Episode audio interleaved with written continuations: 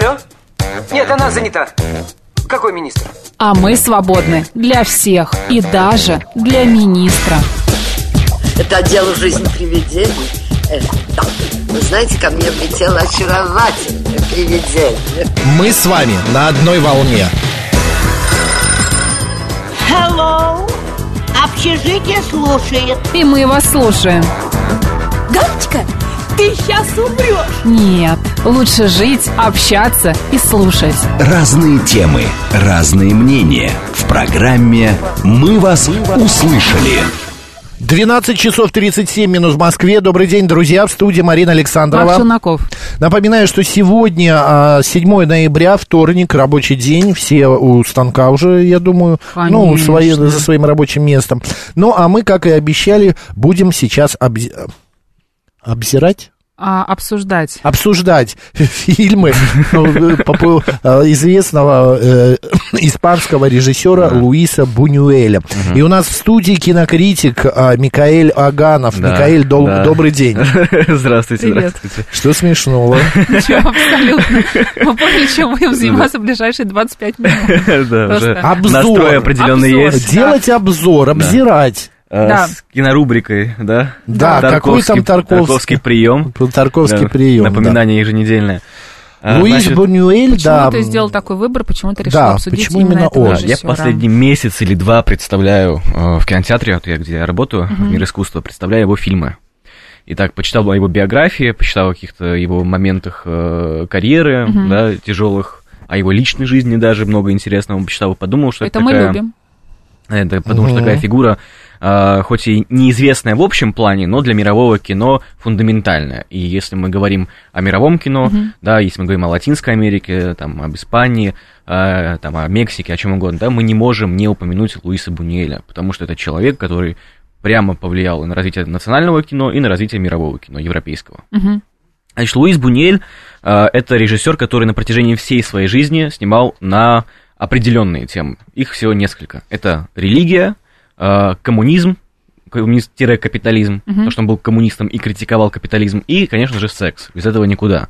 А, Человек, который все это соединил в своем творчестве в такой очень ядреной смеси, которую тяжело иногда смотреть. Коммунистический атеист, маньяк такой сексуальный. Ну, типа того, да. М, Понятно, А, хорошее Все в кино. одном фильме, да? Хорошее кино. И все это преподносится с помощью сюрреалистичного стиля. То есть он был сюрреалистом, очень любил э, сумасшедшие абсурдистские шутки, э, очень любил по-черному издеваться над религией, над церковью, над У него же были из-за этого проблемы, я, я помню. Очень в Испании его фильмы проблемы. очень ну, часто Да. запрещали. В Испании, даже не ошибаюсь, в Италии тоже, в Бельгии, где его фильмы только не запрещали, и даже у него были конфликты э, с самим Святым Престолом, да, с Папой Римским, который с ума сходил, когда видел его фильмы, и считал, что это вообще богохульство невероятного масштаба. Вот откуда у него все это взялось? Он на самом-то деле сын э, поместника. То есть поместника, который хоть и воевал с американцами еще в конце 20 века, 19 века, а, но вот он все-таки обжился на Кубе, у него было состояние, потом в Испании у него было состояние, жил очень хорошо, то есть, можно сказать, не, не бедствовал. А, И, казалось бы, да, в такой семье должен вырасти мажорик, который не будет ни о чем думать, который будет сидеть у отца на поместье, Да. И не рассуждать о таких высоких темах, как капитализм, коммунизм. А Бунюэль пошел по другой стопе. То есть все, что он видел, он видел бедных крестьян. Он э, говорил, что э, у крестьян э, каменный век в жизни продолжался вплоть до Первой мировой войны, даже чуть после э, Первой мировой войны. То есть это были люди, которые э, просто умирали под жарким солнцем, у которых не было денег ни на еду, э, ни на воду, у них ничего не было. И это очень сильно ранило Бунюэля. То есть он озаботился этим, а не решил повторять судьбу своего отца и также эксплуатировать там, крестьян и остальных рабочих. Значит, он уезжает э, из Испании, да, сначала он получает там э, в области агрономии, э, получает свое образование, э, но потом он уезжает э, из Мадрида э, во Францию. А При, при этом, да, вот мы говорим о том, что он такой э, сын богатого человека, что он очень э, любил, видимо, еще и науку, политологию, при этом он был довольно спортивным человеком. То есть чего- он человек противоречия. Как казалось бы, какой спор, да, в жизни такого человека? Да, он был спортивным, он занимался боксом, э, копьеметанием, чем он только не занимался. То есть он был таким крепышом, который мог дать отпор в любой момент, и избить, и побить, что угодно сделать. А, но внешностью, конечно, красотой именно обделен был, если посмотрите на его фотографии, э, такой гремлин, э, немножко такой лысый, с непонятными зубками, с усиками, не самая приятная личность, конечно, сейчас в очках таких, но в молодости был покрасивее, поочаровательнее. Можно было потерпеть. Да, под, Я под конец жизни уже все, он уже скатился. по этой- Захотелось мне посмотреть его, конечно, в начале и в конце жизни. м, Да. Ладно, Ну, я промолчу. Он, Продолжаем. пере- да, он пере- переехал э, во Францию. Еще до этого он в Испании познакомился с Сальвадором Дали. Э, Жизнь его вот с этой фигурой связала она, м, очень прочно. Мы все знаем, что Сальвадор Дали Дали- же его даже рисовал, насколько я Э, помню. Вот это я не знаю, но у них были довольно Был близкие портрет отношения. там. Да. И Дали, как мы знаем, тоже был сюрреалистом. Они были друзьями. И, собственно, когда он приехал во Францию, он находился в контакте с, э, э, с группой сюрреалистов, а, но начинал он свои шаги в области кинематографа э, с работы ассистентом. То есть он был обычным ассистентом у великого, по сегодняшним меркам, режиссера Жана Эпштейна. Жан Эпштейн — это прародитель теории кино, то есть это человек, который одним из первых начал изучать кинематограф как искусство, как академическое искусство, как науку, который писал пособия, который объяснял, в чем отличие кино от всех остальных областей искусства, да. А, Это человек, который э, тоже продвигал сюрреализм в своей теории, да, и снимал довольно хорошие э, фильмы, например, «Верные сердцем», тоже советую посмотреть, Э, чтобы вы понимали, это человек, который снимал так сто лет назад, именно сто лет назад, ни больше, ни меньше, что вот я сегодня его включаю и удивляюсь, как можно было тогда использовать такой живой монтаж. Вот это такой новатор. До сих пор его фильмы смотрятся очень современно и Мгм. актуально, да. Мгм. Он на него работал, но работал до такого случая, пока Жан Эпштейн не предложил ему поработать с Абелем Гансом. Абель Ганс это тоже один из, извест- из известных режиссеров мирового кино. Он снял фильм «Наполеон». Как раз вот сейчас выходит фильм Ридли Скотта «Наполеон», а он тогда еще сто лет назад снял «Наполеона». Это черно-белый фильм, пяти- пятичасовой, и это фильм, который запомнился в истории э, черно-белого немого кино, как фильм с самым большим бюджетом. То есть это был богатейший фильм, очень богатый, а, с большими такими декорациями, то есть размах был серьезный. И вот Жан Эпштейн предложил своему ассистенту, своему э, подмастерью, говорит, иди поработай с Абелем Гансом, режиссер довольно серьезный. На что Буньель сказал, а мне вообще не интересен, если честно, Ганс, то есть мне он совершенно не нравится, не буду с ним работать. А, Жан Эпштейн на это назвал э, Луиса Буньеля идиотом, и отношения у них все прервались. То есть э, такой путь у него был э, скоропостижный в отношениях с Жаном Эпштейном и вот, и вот в карьере ассистента режиссера. Мгм. А, После этого он в сотрудничестве с Сальвадором Дали пишет свой первый сценарий и пишет свой первый фильм. А, Фильм называется «Андалузский пес». Это фильм, который зародил, в принципе, все основы, фундамент э, творчества Бунюэля. Это э, фильм, посвященный э, психоанализу, снам, э, фрейдизму. Ну, как Э, идея фильм- сюрреализма, да, конечно. Да, который не имеет никакого сюжета. То есть вы Мгм. включаете там короткометражку, минут 20-30 она идет, если не ошибаюсь. 16. 16, да. На протяжении 16 минут вы видите, как э, человек режет э, свой возлюбленный глаз, как у него из рук выползают насекомые, как они там э, бегают, прыгают, и никак это ни, ни- ни- ни с чем не связано. То есть, если мы это пытаемся проанализировать с точки зрения логики, не получится. Но если мы пытаемся... Нет, насколько погрузиться- я понимаю, там он рассказывает, э, якобы это сценарий, не сценарий, а э, Сны. э, да, э, какому-то следователю он рассказывает о своих Да, снах. но это все, если мы так подумаем, не, э, никак не объяснено вот в этом э, фильме. Потому что это все психоанализ, это все сны. И когда они писали с э, Сальвадором Дали этот э, сценарий, они опирались только на то, что они видели во снах. Да. Это очень интересный подход. То есть обычно мы опираемся на литературу, когда пишем фильмы, на какие-то идеи, на то, что мы видели в жизни, а они опирались на свои сны. Они себя через этот сценарий анализировали. И там очень, конечно же, много и пороков, и сексуального контекста. Это Буниль очень любил. Но, конечно, Кстати, вот эта сцена, где он разрезает глаз, Да. он сам играет эту роль, разрезает Да. глаз женщине, это она вошла в мировой кинематограф как самая Да. шокирующая сцена Да. а, за всю историю. Да. Потому что это настолько натуралистично было сделано. Там еще рука отрубленная где-то была, дырка в ладони. Да, там и, так далее. насекомые, там и мертвые ослы, если не ошибаюсь. Вы представляете, да, 28-й год, черно-белый фильм. Да, немой. Да. Приходит у нас сюрреалист Сальвадором Дали какой-то испанский и снимает то, как Извините, он режет тут девушке глаз. что-то, да, вот и мы сейчас Да. вам покажем. Разрезает Да. бритвой ты глазное посмотри. яблоко. Посмотри, Да. э, в других сценах фигурирует в том числе отрубленная рука, дыра в Да. ладони, сквозь которую лезут муравьи, мужчина, который преследует женщину, Там но всё- к нему привязаны рояль, да. мертвый осел и два священника. Да. Это обычно и полузакопанные в песок Да. тела любовника. Боже мой, какой Да. То бред! есть это сумасшествие, которое вы до сих пор, даже сейчас можете включить на YouTube, вам не нужно там никакие сайты забивать, мне если не ошибаюсь, Да. есть на Ютьюбе. Посмотрите, 16 минут вашей жизни это отнимет, вы с ума сойдете, мне кажется, не заснете в этот день, но это прекрасно. И это прекрасно в том плане, как, как это поразило весь мир, и тем более мир кино. А, После этого в 30-м году он пишет уже фильм «Золотой век», опять с Сальвадором Дали, но теперь по заказу какого-то магната, богатенького, который заказал ему фильм, говорит, напиши, сделай. Тогда они с Сальвадором Дали поссорились, потому что э, они, они не сошлись по предмету авторского права, да, они, э, кто-то считал, что это он написал, Сальвадор Дали считал, что это его фильм, Буниль считал, что это его фильм, как ты вообще смеешь, говоришь, что это твой фильм, ну, они поссорились, и больше они э, вместе не работали и перекидывались камнями. Нет, с Сальвадором Дали. А, ой, с Сальвадором Дали. Да, А, да. Они э, камни кидали в огороды друг, друг, друг другу, вот, и не сошлись они вот на этом. Э, Закончилась их жизнь. А потом э, начинается такая... Я пропустил просто. Я Страшного. вот с ним и не знаком, но с Дали, Ну, да. жил в то же время. Да, да, да. Хорошо. Да. Да. А Потом начинается пропагандистский, пропагандистская такая фаза жизни Бунюэля, потому что он э, хотел вернуться к себе на родину, а мы знаем, что там уже и, э, был э, режим э, Да. Франко. Микаэль, а да. можно, правда, вот Марина задала вопрос, э, как-то ты не ответил. Ну да, резонанс какой-то есть, был на его вот эти фильмы? Вот этот, зачем это? И люди как это восприняли, В вот эти 30-м 16 минут? Да, в 30-м году, если не ошибаюсь, когда он показывал свой фильм очередной, да, это был, кажется, «Золотой век», а, ворвались в кинотеатры правые группировки, в том числе антисемитская группировка, которая разлила по экрану чернила, а, закидала кинотеатр дымовыми гранатами и вынудила префектуру полиции Парижа запретить к показу Бунюэля.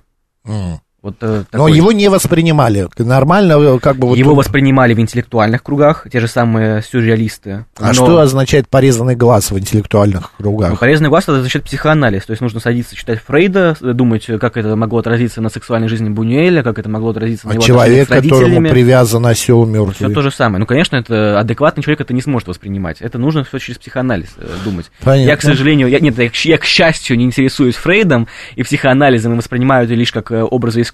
Мне не очень интересно э, погружаться вот э, в самые такие фантазии Бунюэля, но это просто выглядит как провокация очень круто. И как э, такое живописное искусство на экране тоже очень круто выглядит. Даже, мне кажется, что- если сейчас мы такое снимем, да, это ну, тоже сейчас мы вызовет- просто уже привыкли, мне кажется. Ну, если вы интересуетесь кино, Да. вы видели там Титан на какого-нибудь, да, Мгм. который Канны получил в 21 году, вы знаете, кто такой Ларс фон Триер, который убивает детей э, на экране, да, ему ничего за это не бывает, который там говорит, что он понимает Гитлера. То есть мы на сегодня мы привыкли, что очень много провокаций в современном кино. А это там 28 год, Мгм. понимаете, и там э, женщине режут э, глазное яблоко бритвой, ну ничего себе.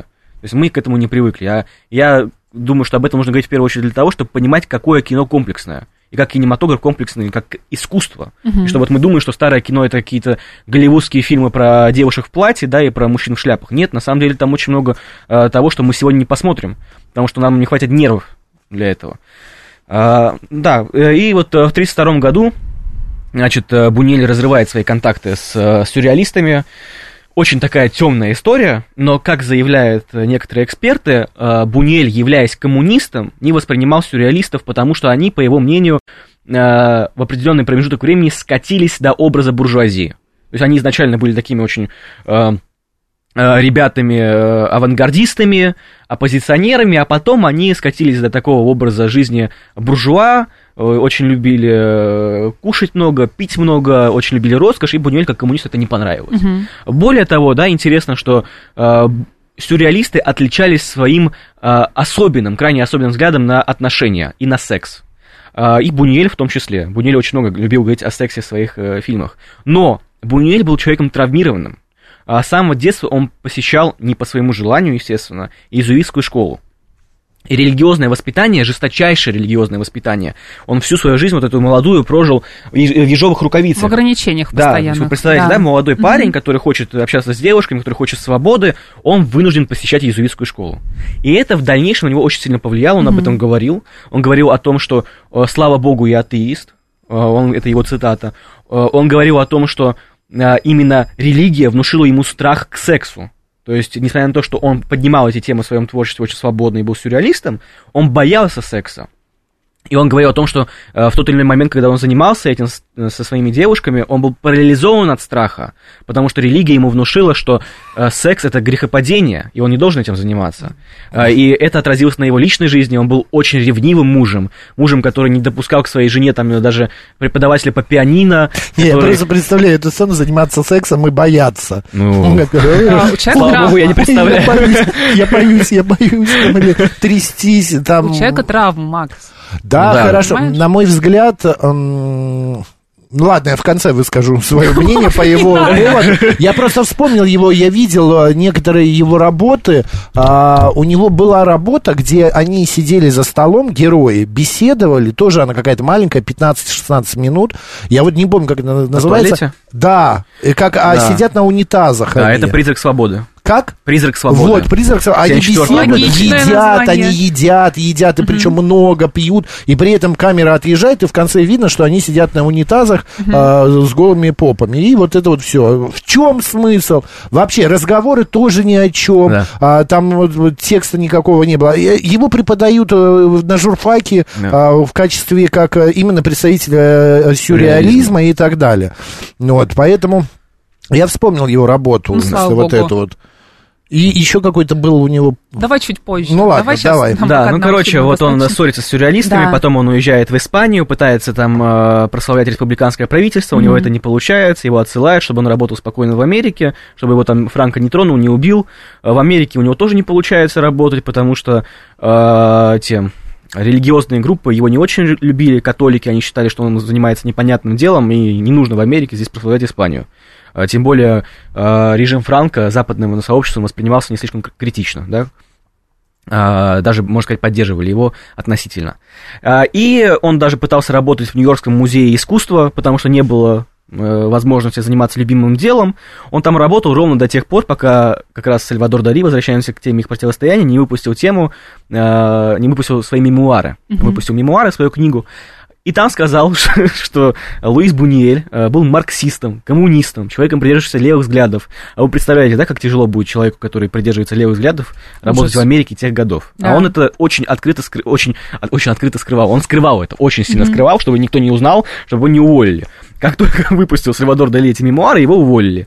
И, э, конечно же, Луис Буниель не простил ему такого предательства до конца жизни. Вот Это была месть? А, Это, я думаю, да, это была месть со стороны Сальвадора Дали, Мгм. ну, такое противостояние мужское, да, можно Мгм. сказать. А, Потом он э, уезжает в Мексику э, в 45 году э, по 67 год. Это тоже период очень важный для его искусства, для его жизни. А, И в Мексике жили очень многие деятели искусства, очень многие деятели, которые выступали против режима Франка. То есть Мексика была таким политическим убежищем, можно сказать, Мгм. для, для этих людей. Там он выпускает, э, как заявляют эксперты, фильмы эксплуатационные. То есть они называют этот период его жизни, эти где-то 15-20 лет, халтурным периодом э, искусства э, фильмографии Луиса Буниеля. Ну, А. он там снял пр- примерно фильмы в 20 тот период фильмов. Да, такие он, он снимал там известные. про Робинзона Круза что-то снимал. Мгм. Ну, такая очень жанровая история. При этом я скажу, что так обобщать не стоит. Потому что тогда он снял свою религиозную трилогию, а, тогда он снял э, фильм «Забытые». Это фильм э, тоже, где он показал себя как сюрреалиста, можно сказать, впервые на полную катушку. Фильм про, про беспризорных детей. За него он получил приз за лучшую режиссуру на Канском фестивале 51 год. То есть вроде бы э, халтурный период, но там он э, начинает себя рекомендовать как мировой режиссер. А, Также в 61 году за свой фильм э, он сначала выпускает «Назарин» в 59 году, э, тоже это вот религиозная трилогия «Назарин», «Веридиана», Вот э, за Веридиану он получает в 61 году главный приз Канского фестиваля. Вот как раз это фильм, э, который повествует о девушке, которая пытается помогать бездо- бездомным, да, а, но все заканчивается очень плохо. Назарин, в свою очередь, повествует о, де- о- мужчине, который э, следует э, образу жизни святого, помогает людям, но ничего хорошего в ответ не получает. А также у него в эту религиозную трилогию входит фильм «Семен Пустынник», если не ошибаюсь, о сирийском монахе, который стоят, стоит на столпе э, до конца своей жизни, да, умирая, там, э, э, не кушая, ничего не выпивая, вот просто посвящает себя Богу. И тоже ничего хорошего не да, и происходит. этот фильм тоже критикует вот как раз э, писание, критикует религиозное сознание. Вот из-за этих фильмов он получает призы мировые, Канского фестиваля и рекомендует себя как мирового режиссера. Микаэль, у Да. нас прямо остается 4 минуты. А скажи, пожалуйста, а за что он получил Оскар? Оскар он получил... Я не уверен, что Оскар это прям на, в нашей планете а, венец да. шикарного фильма. Там, То есть ты бы отказался? Нет, ну я не считаю, что кто получает все фильмы, получающие Оскар, заслуживают Ну, его. вы верно считаете? Потому что есть, многие фильмы, может быть, и для меня это непонятно, но вот эта составляющая нынешняя, так вообще обязательно представитель ЛГБТ, Нет, ну, а, инвалид, а, азиат, а, африканец и так далее. Да. И вот если это все будет, то уже Оскар. Если нет, то ты не в Оскаре. Ну, знаете, он когда получил. он поссорился с церковью уже из-за своей религиозной трилогии, mm-hmm. когда ему пришлось уехать во Францию, уже они, он перестал снимать в Мексике, последний фильм он там снял в 65 году, если не ошибаюсь, вот как раз Семен Пустынник, mm-hmm. все. Он э, со всеми ними поссорился, он зарекомендовал себя как мирового режиссера, и все, он решил снимать э, из-за одного известного продюсера французского во Франции. Значит, вот он снял как раз э, свою, свой фильм «Скромное обаяние буржуазии» в 1972 году, за который получил э, Оскар. Оскар в номинации «Лучший фильм на иностранном mm-hmm. языке». Это фильм, повествующий как раз о буржуазии, о скромном обаянии буржуазии, как бы то ни было удивительно фильм, который критикует. То есть он, уже религию покритиковал, показал, какие все святые дебилы. А сейчас он решил покритиковать капитализм и показать, что буржуа ничего, кроме э, желания заполнять свои животы, не знают. Все, вот это, на, на этом их жизнь заканчивается. Значит, он получил этот приз, и вот вы говорите о том, что Оскар ничего не значит. Как он отнесся к этому призу? Он не вышел его забирать, он попросил своего продюсера это сделать. Ему вообще было плевать на этот Оскар. Более того, он Просто сказал, да, да, более того, он сказал, что в Нет, я, когда, я не боюсь. Да. В разговоре с прессой он сказал, что купил этот Оскар за 25 тысяч долларов, что он заплатил Академии, чтобы эту премию получить. Вот так он над ними всеми издевался. Ну и все, собственно, он э, потом еще снял в 74 году «Призрак свободы», в 77 году снял этот «Смутный объект желания». Угу. Все фильмы, в принципе, об одном и том же. Сюрреализм, абсолютно бессвязные сюжеты, не скрепленные ничем. То есть такой набор сценок, издевающихся над всем. Так что же у него смотреть? Да, а, посмотрите, почему? чтобы понять, кто такой Луис Бунюэль, посмотрите два фильма. Да. А, «Скромное обаяние буржуазии» и «Призрак свободы». Mm-hmm. Если вам это понравится, вы хотите что-то... Где они какают на то Где они какают на унитазах, да. Потрясающе. Если Я уже посмотрел. Поужаснее, потяжеловеснее, если вам понравится такой стиль э, Бунюэля, посмотрите «Веридиана». «Веридиана» mm-hmm. как раз фильм про религию. Зачем?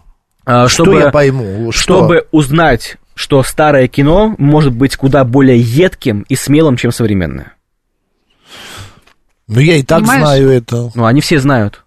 Я вот, если честно, вот этот фильм «Призрак а, свободы», да. а, я готов пока посмотреть, ну, вернее, не так, я готов предложить людям посмотреть да. по той простой причине, что он необычно заканчивается. Вот этот разговор ты смотришь, смотришь Мне и кажется, не понимаешь. ты знаешь, если у тебя есть... Э, Чем это кончится? У тебя это нет какого-то определенного ожидания, может быть, от фильма, ты открыт, ты понимаешь, что сейчас какой-то смысловой нагрузки ты не получишь, да, да, да тогда можно права. посмотреть это. Да, но дело в том, что Луис Буниль разрушает все ожидания. То есть, если вот. у вас есть какие-то ожидания по поводу да. фильмов, вы включите, их не останется, поверьте. По поводу его частной личной жизни. Он был женат, у него он был женат, сын. Он был очень сильным ревнивцем, он, э, и опять же, да, отношение к сексу, ну вот все вокруг церкви крутится. Угу. На самом интересном Сын тоже, кстати, нам стал режиссером. заканчивать программу. Про секс. А мы так хотели, да, про да. да, я под конец только прорекламирую, если вы не против, свой да, телеграм-канал. Да, мой телеграм-канал называется «Обезьяны и кино». Там как раз я публикую свои лекции по поводу Луиса Буниэля. Если захотите, узнаете больше, подписывайтесь. Кстати, в фильме э, «Веридиане», в фильме «Веридиана» он, э, как бы, как это сказать правильно, э, пародирует «Тайную, да, вечерю», вечерю, и за что его вообще больше за что он этого... со святым Да, и после чего его да. запрещают впускать в любые храмы, в любые церкви. Да. А, Микаэль Аганов, кинокритик, был сегодня в, у нас в гостях. Мы говорили о фильме Луиса Бунюэля. Если вам интересно, смотрите. Марина Александрова. Марк Челноков. Оставайтесь, говорит Москва. Далее народный психолог. До свидания.